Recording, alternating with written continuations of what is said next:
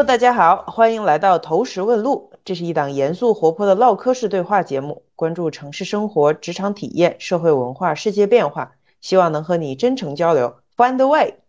我是在老年人和零零后之间反复横跳的李和二。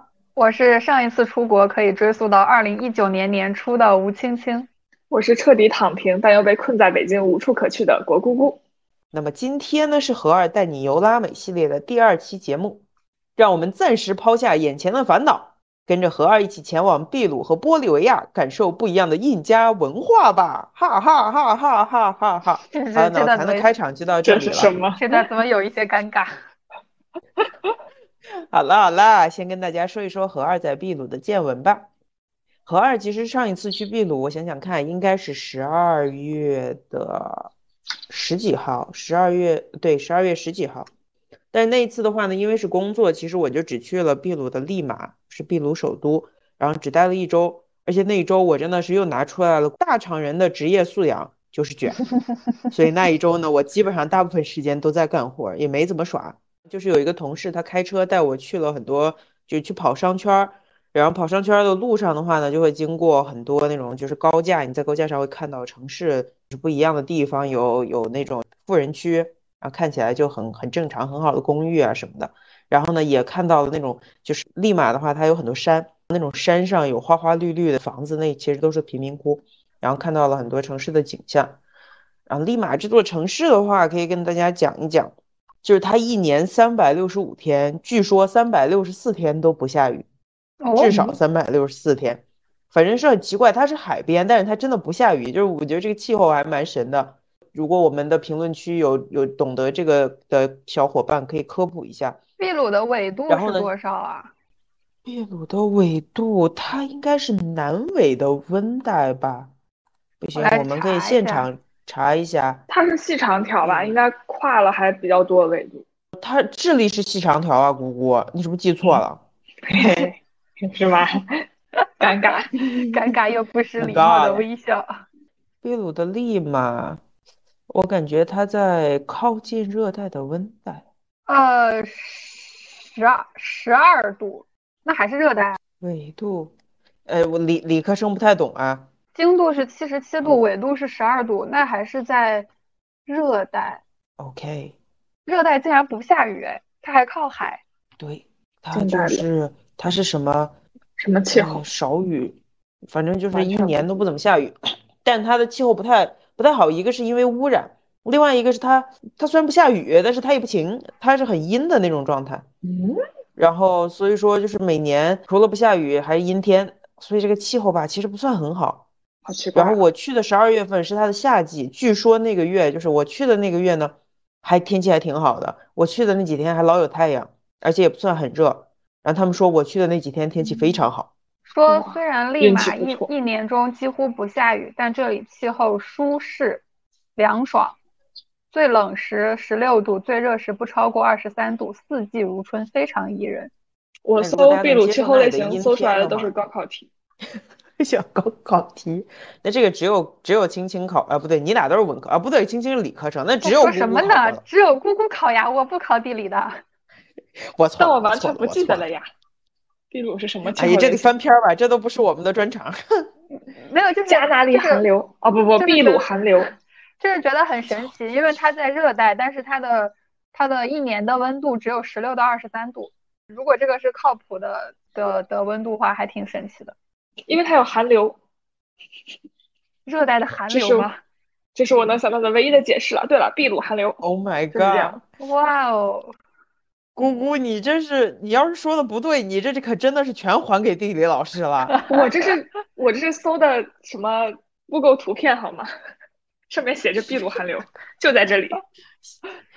好的，行吧。哦，它是什么世界第三大沙漠城市，仅次于巴基斯坦卡拉奇和埃及的开罗，这么高级。对，这个气候确实很神奇，而且它不冷不热。OK，这写什么？纬度低，但受到秘鲁凉流影响，并不酷热，易起雾少雨，与其他热带沙漠气候的城市十分不同。嗯，道理有的，又掌握了一些小知识。北边还有个山，从温度角度上来说的话，其实一年四季来利马都利马旅游都 OK。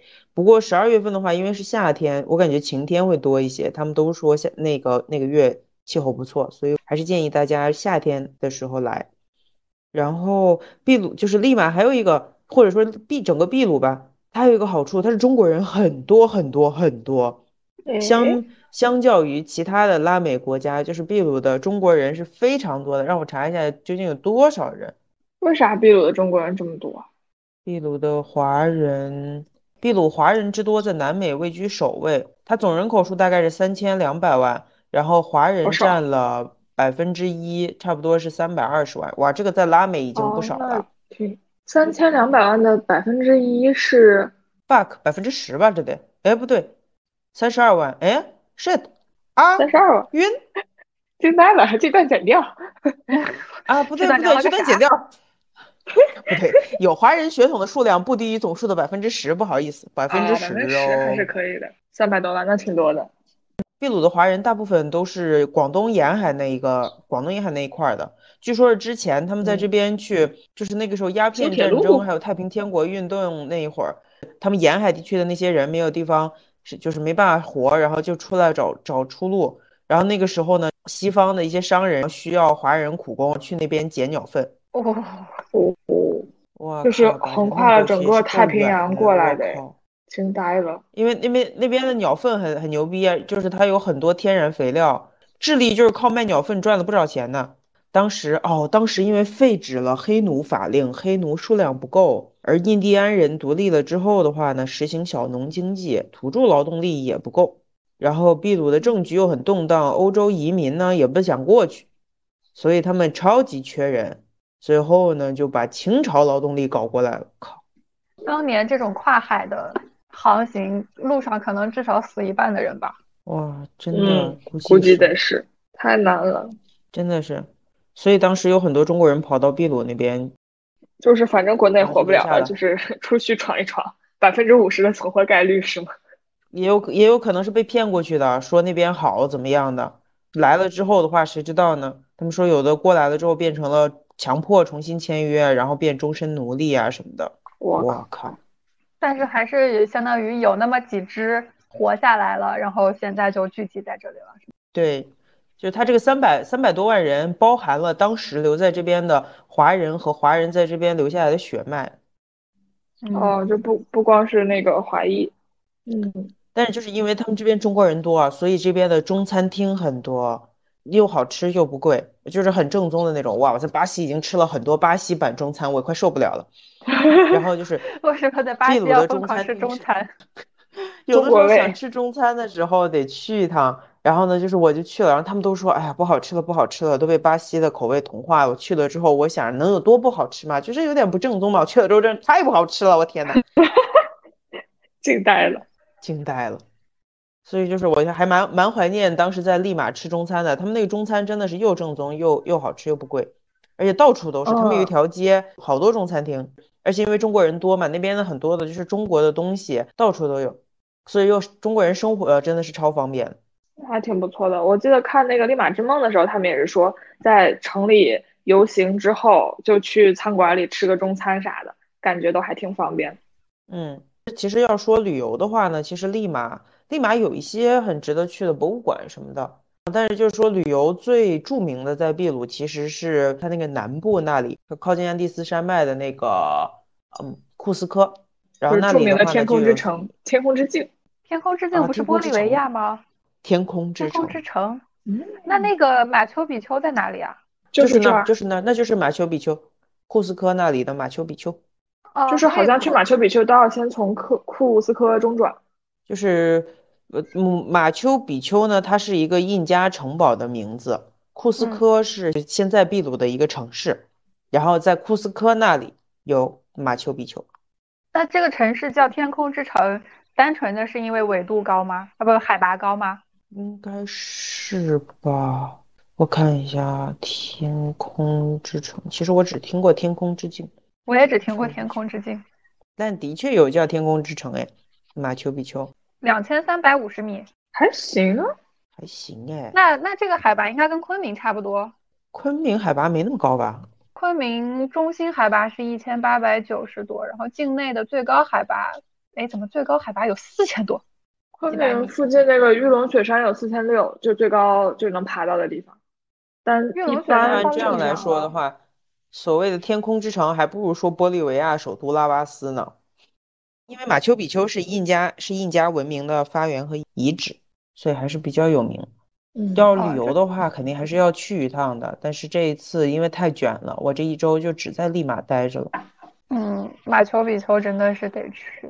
嗯，哎，我刚才看了一下，从我们这儿从北京到南美，对南美秘鲁的距离 是有点难，没有个两周 可能都下不来。这得从这得从地下钻个洞去。对，因为你过去就转机什么的就得两天，回来还得两天四天就没了。你再玩个七八天，那就得两周。嗯，Yep。然后秘鲁的饮食的话，其实是很多样的，可以跟大家说一说。就是除了很多很好吃的中餐之外，就是印加文明时代的话，他们会选在山上建马丘比丘作为他们的首都。但是呢，当他们被殖民了之后的话，西方入侵了之后，他们就选在了利马做首都，因为那里靠海，更方便了船运各方面。所以秘鲁的饮食的话，逐渐就融合了很多各种各样的食物。包含了这种高山的饮食文化，然后呢，还有这种海边的饮食，再加上又有很多中国中国移民过去，然后还有日本移民过去，还有西班牙人过去，所以它融合了很多中国、日本、西班牙菜。它的菜系在整个拉美地区的话，菜系也是相当的丰富。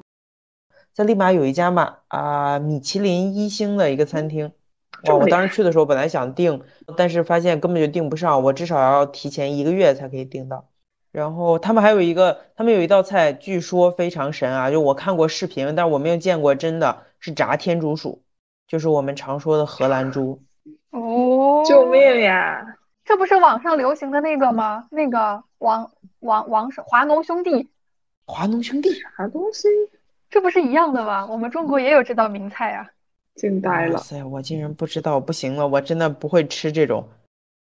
然后他们羊驼对羊驼肉也是可以吃的。我有一次在一家餐厅里面见到了羊羊驼羊驼意大利面，哇！我当时也是我。我发现这个地方跟澳大利亚很像，就是澳大利亚也会吃这些奇奇怪怪的小动物，他们会吃袋鼠、吃考拉，都吃。惊呆了，我都没有听过这些东西都能吃。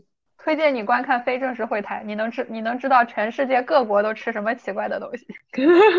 吴青姐，你是不是拿了？你是不是偷偷接了人家广告啊你？然后秘鲁还有一款酒是很推荐大家喝的，叫做 Pisco Sour，直译过来叫做皮斯科酸酒。Pisco 它是一个名字，就是皮斯科，Sour 就是酸，所以是直译过来叫皮斯科酸酒。Pisco 酒它是秘鲁的国酒。用葡萄蒸馏酿制的一个烈性酒，然后在这个烈性酒基底上，它会加柠檬汁、冰块，还有蛋白、鸡蛋白，所以就是它这个味道就中和了之后，你喝起来酒味不大，有一点像那个果酒了，但酒劲儿巨大，大家可 千万不要被它的味道。但是喝起来不感觉啊，这是后劲儿。对，喝起来真是不感觉。我那天我那天中午被同事带出去，同事哦，大家就吃个中午饭工作餐哦。然后他说：“你要不要试一下 Pisco Sour？” 我心想嘛，那好呀，我也没来过，就试一试喽。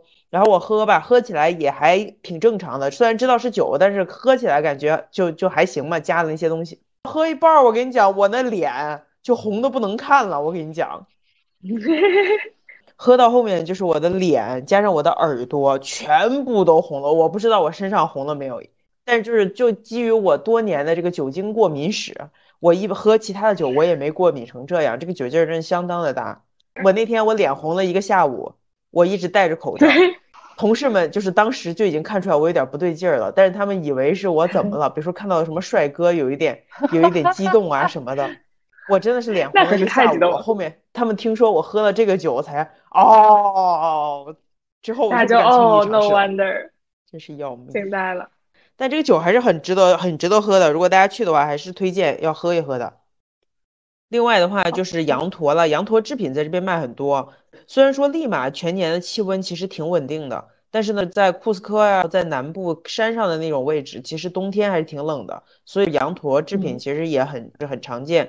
然后经常也有人跑到这边买羊驼制品回家做伴手礼，围巾啊、大衣，还有手套啊什么，还有袜子。这个这个还是蛮推荐。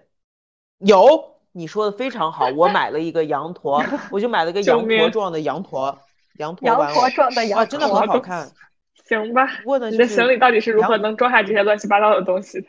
我一般都买比较小的，我每个地方都买小一点的，然后把它们放在一起。结果最后带了一箱纪念品回来。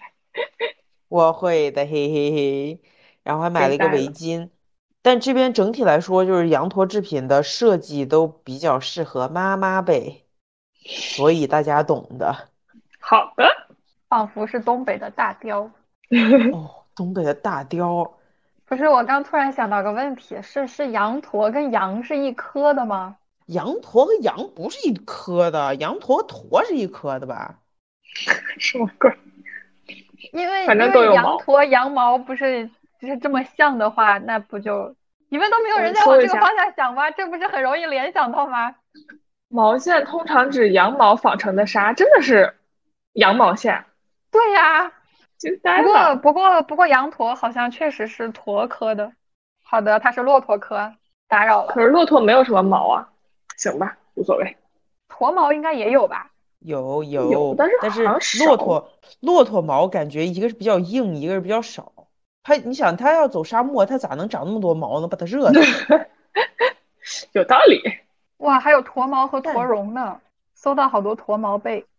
啊，我们今天是一场，这是叫做什么科普？科普大会。地理，然后是生物。我就是听到了没有听过的东西，就想查一查。可以的。好的。秘鲁的话，因为的确是我去的时间太短，而且只去了利马。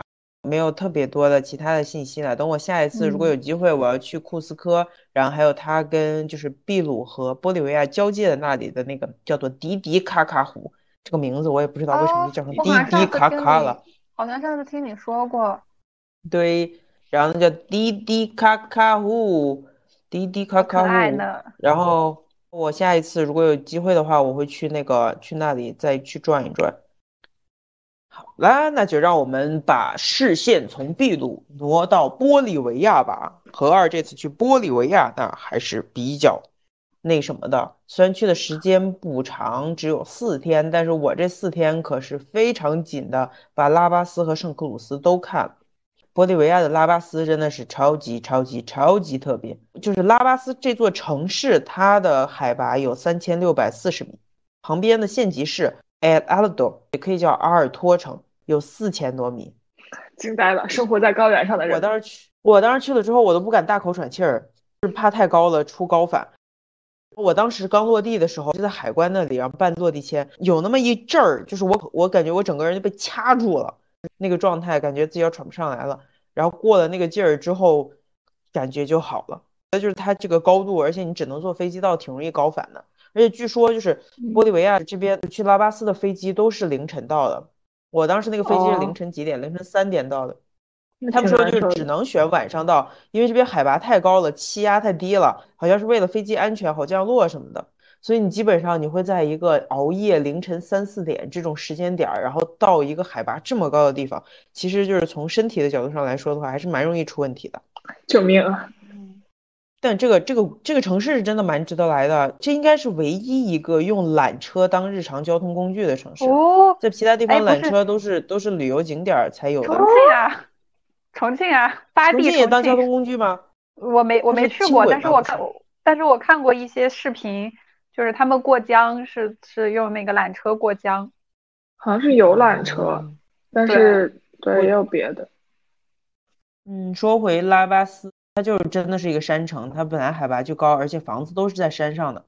缆车还是相当方便的，因为如果你开车的话，你就要绕那个山，而且缆车超便宜，坐一次的话只要两块当地货币玻利维亚诺，就基本上跟人民币就一比一，相当于就两块钱坐一次公交车这样子。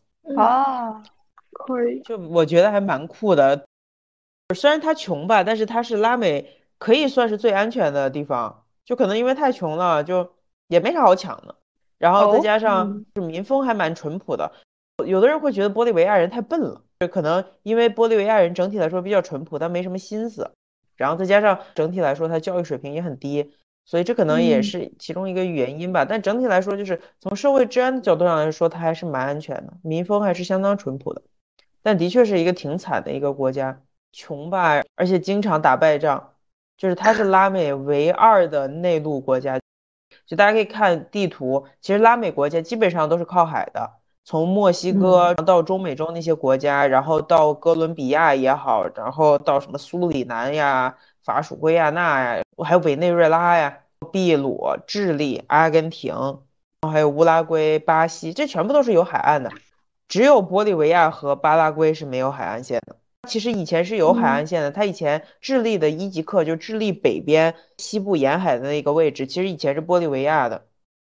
但是呢，就是玻利维亚真的发展的太次了，然后就是秘鲁打他，他就输，然后就秘鲁抢他一块地儿，然后巴西也打他，也抢他一块地儿，阿根廷也打他，也抢他，然后智利也打他，也抢他，然后最后他就被抢的只剩下内陆了。这么惨，好惨。它没有了出海口之后，它的经济是相当受限的，进出口基本上就是，因为空运无论如何，空运都是相对相对于海运更贵的一种运输方式嘛，所以就是其实海运还是相当的重要的。但因为它成了内陆 国之后的话，基本上海运就受到限制了。后面就是跟智利商量了一下，然后智从他那儿抢走的一级客呢，又给他开放给他说，相当于就是免税，划了一块免税区。而且玻利维亚真的很难发展，一它没有出海口，第二它又是就是尤其是像拉巴斯这种首都，它又是山城，就整体来说经济发展又很困难。它也没啥制造业，基本上就农业。它其实矿很丰富，但是呢它的开采又非常不好，所以说呢就是它整个经济发展不起来。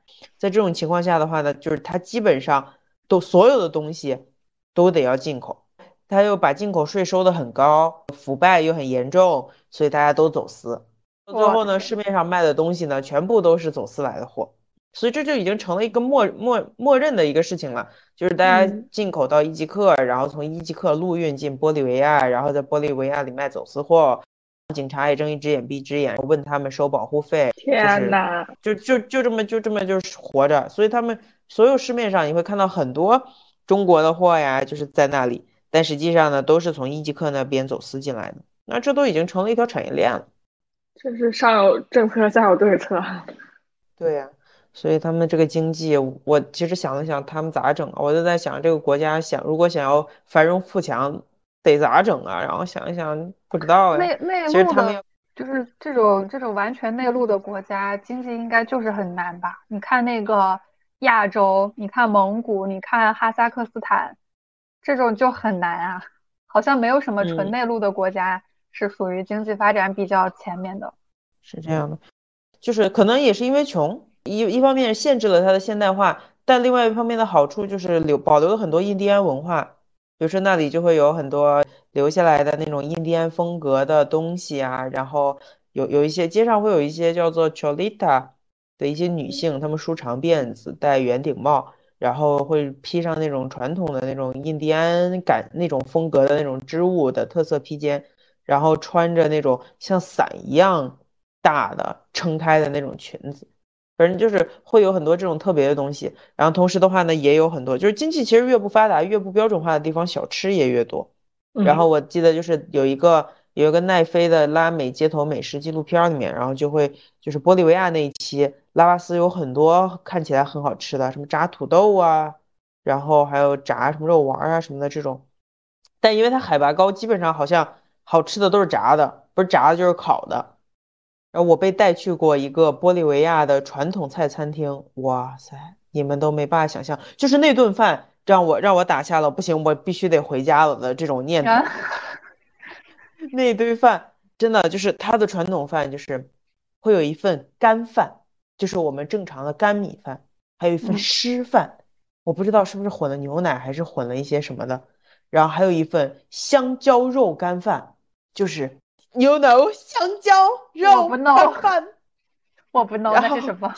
然后就是香蕉肉湿饭、肉汤牛排、肉汤鸡腿、湿绿辣椒蘸料、烤麻花小肠包牛杂碎、烤肥油大肠、烤牛心、烤猪杂 肠，我真的不行了。我那天我感觉我整个人都不好了。就可能的确发展的也很受限吧，能吃到好的烤正常部位的肉已经很不容易了。但这种玻利维亚传统菜，我真的就是我我我我接受无能了。然后在那里头中国人也很少，日本人更少。然后基本上我们去吃了一家中餐，还是一个东北大姐在一个居民区里面自己在家支了个摊儿做烧烤和火锅，但是火锅真的很一般，啊，还没有自己家做的好吃呢。然后日料去吃了一家，看起来装修的还算是个正常日料门面，但是那手艺基本上都比不上我们这边三四线的街边街边日料店，所以真的好难生存。我当时那几天，我我到后面我真的是被被那里的吃的逼回来的。但拉巴斯的话，我其实觉得还真的是蛮值得来看一看的。有人专门规划一个行程，是先到拉巴斯，然后去迪迪卡卡湖，然后到库斯科这条线，或者从反过来从库斯科到迪迪卡拉湖，然后到拉巴斯这条线，就是还是蛮值得来感受一下整个印加文明的这样的一些东西的。之后的话，因为工作的原因呢，是何二还从拉巴斯去了一趟玻利维亚东部的一个城市，叫圣克鲁斯。实际上，这个世界大家如果去搜的话，发现叫圣克鲁斯的地方真到处都是，哪儿都有圣克鲁斯。所以玻利维亚的这个圣克鲁斯吧，其实也就没有什么特别的特别之处。它会更靠近雨林那边，一个是地势比较平，一个是海拔低。其实整个玻利维亚的话，东部这里更适合种一些农作物。近几年的话，玻利维亚是重点有发展圣克鲁斯这个城市，想把它打造成一个更，比如说制造业有更多产业链的这么一个地方。但是我去了之后，还是感觉到整体来说也是比较落后的，就是没有感觉它比拉巴斯好在哪儿去。只是说它可能天然自然水平会好一点，就没有拉巴斯海拔那么高那么艰苦。但是它就是因为是一个所谓的新新城市，然后很多地方都在建，也没有拉巴斯那么特别，没有什么历史底蕴。它也不算是个旅游城市，它也没什么旅游旅游的东西。所以如果大家是纯旅游的话，其实是不推荐来圣克鲁斯的。就是虽然虽然玻利维亚是落地签，但是每一个海关口据说的宽松度是不一样的。如果你在拉巴斯落地的话呢，会比较容易拿到签证。据说圣克鲁斯那边的会海关卡的很严，有人在圣克鲁斯是有可能会被会被拒签遣返的。然后之前我记得外交部还出过一个文件，然后就说就是说如果大家去圣克鲁斯的话，一定要把什么什么什么什么材料准备好，然后不然的话容易被遣返什么的。如果如果说不是来办公的，就是来旅游的话，那就不建议来圣克鲁斯了。哎，那为啥玻利维亚的首都就定在那个？拉巴斯了呢，海拔那么高，它其实是玻利维亚一开始的首都是定在了苏克雷，啊不也不是说是一开始的首都，就是拉巴斯整体来说，它是整个印加文明的文化底蕴的一个地方。对于过去而言的话，你想如果打仗的话，你肯定山上易守难攻啊，就是它的它的整个的位置也比较比较安全。拉巴斯是实质上的首都，但实际上玻利维亚名义上的首都不是拉巴斯，玻利维亚名义上的首都叫苏克雷。是一个很小的一个城市，处在玻利维亚更靠近中间的一个地方。就据说我没有去，但是据说苏克雷是一个含有很多西方的那种建筑文化的一个地方，是被殖民的时候选了苏克雷那里做首都，是因为苏克雷离玻利维亚的银矿非常近，玻利维亚能够成为拉美最惨，跟它拥有最丰富的银矿是离不开的。当时挖矿这个事情是奴役的最惨的人和地方，就是玻利维亚这个地方。那他们的国歌里面有点类似于我们的国歌，起来不愿做奴隶的人们。对，类似于这种，就是他们的国歌。所以就是当时他们选苏克雷是为了更好的统治，为了更好的挖矿。后面的话就是独立了之后嘛，就是其实也不能，我估计矿应该是先挖完的，然后才独立的，就把他们欺负的也没剩啥了。然后他们自己把把实质上的首都放在了拉巴斯，我估计那个时候也跟政局不稳，再加上四周打仗都被欺负有关系，所以选到了拉巴斯吧。太不容易了，有一种被逼上梁山的好汉。我一直在想，就是这个国家怎么才发才能发展起来呢？我也想不出来。因为我觉得内陆国家就是很难啊。欧洲有纯内陆的国家吗？没有吧？有吗？有有有，捷克呀，瑞士啊。然后匈牙利啊，那他们是靠早年的殖民啊，这个没有办法。其实他们应该不是靠早，他们应该不是靠早年的殖民，他们是不是应该是从以前殖民的大帝国中分出来的吧？对，整个欧洲的话，它更像是它更像是一个就是血统分封制割据的这样一个状态。对，所以其实它没有所谓的这种是内陆和海边的，他们实际上整体来说是是一坨。对嘛，就是一个。我感觉是一种帝国的概念，然后慢慢的到后面有一些小国家自己宣布主权独立之后，变成现在这个样子，所以它也没有什么可以参考的模式。你要是看你要是看亚洲大陆的话，那些内陆国就是不太行，就是没有办法，不太行。嗯，太难了，我也想不出来他们咋发展，反正就是这些小国家就，反正就挺不容易的吧，感觉在那边。但如果就是我觉得旅游玻利维亚真的是一个蛮不错的地方，因为它成本很低，然后再加上又很有特色，再加上它还给中国人落地签。对，就是天空之境这里。何二这次的话没有赶上去天空之境。天空之境的话在拉巴斯往南一些的一个城市，然后叫做乌尤尼，那里的话有天空之境。天空之境实际上是一个含盐量非常高的一个盐湖。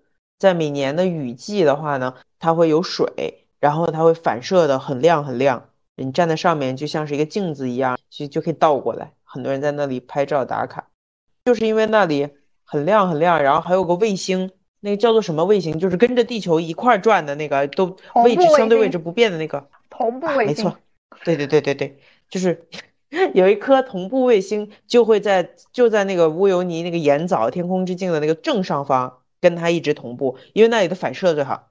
哦，但是那就是那个地方跟茶卡盐湖比呢，我就很好奇了，为什么茶卡盐湖不被称为天空之境呢？可能它不够。虽然我也没有去过哈，我也没去过。但是也是也是那样的呀，也是那种大家的照片看起来就是反射的那种。对，高海拔盐湖，对吧？嗯，可能得去一去才知道什么区别。Yeah，那你得去一去。嗯。这次我就没有没有赶上，然后所以玻利维亚当时没有去那个天空之境，然后也没有去跟秘鲁交界的迪迪卡卡湖，就打算后面一定要再去一趟，补上补上。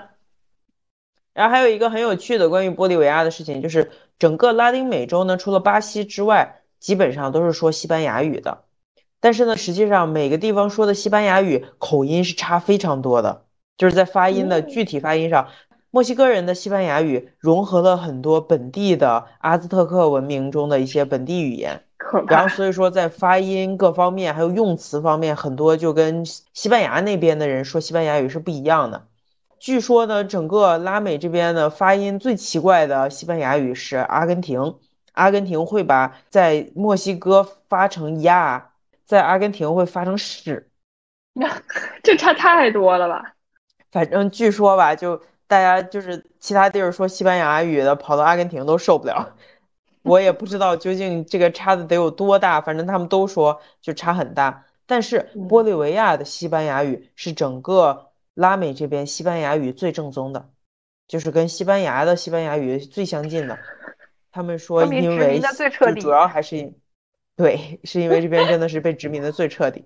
如果你想学来这边想学西班牙语，其实玻利维亚是个很不错的选择。嗯，不了不了，为什么不去西班牙学呢？因为西班牙太贵了呀。你说的没错，现在应该也还好吧。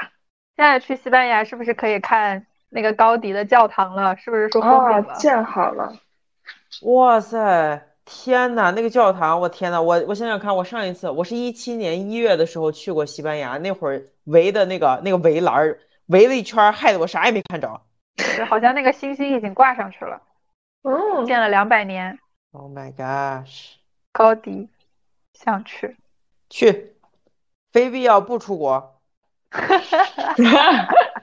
忽然政治正确。确实，不给祖国防疫事业添乱。说得好。那么这一期的话呢，关于秘鲁的利马、玻利维亚的拉巴斯，还有玻利维亚的圣克鲁斯，就讲到这里啦。跟上一期也一样，何二呢想在这里给自己招一个旅伴，因为呢打算接下来呢再次前往玻利维亚和秘鲁，还有后面再规划智利、哥伦比亚，还有中美洲几个国家，还想要计划回阿根廷。对，那 计划要去墨西哥、美国、古巴，还有阿根廷，甚至于就是我我我在想，阿根廷的话呢，还要考虑顺便去乌斯怀亚坐游轮去南极。所以如果你感兴趣的话呢，请联系我。希望给自己有一个旅伴，我会把联系方式附在评论区里。本期节目就到这里啦，感谢大家收听。如果大家对拉美旅行感兴趣，欢迎在评论区留言，也欢迎给我们写邮件。我们的邮箱是 findtheway 三 at 幺六三点 com。我们下期再见，祝大家每天都很快乐，拜拜拜拜。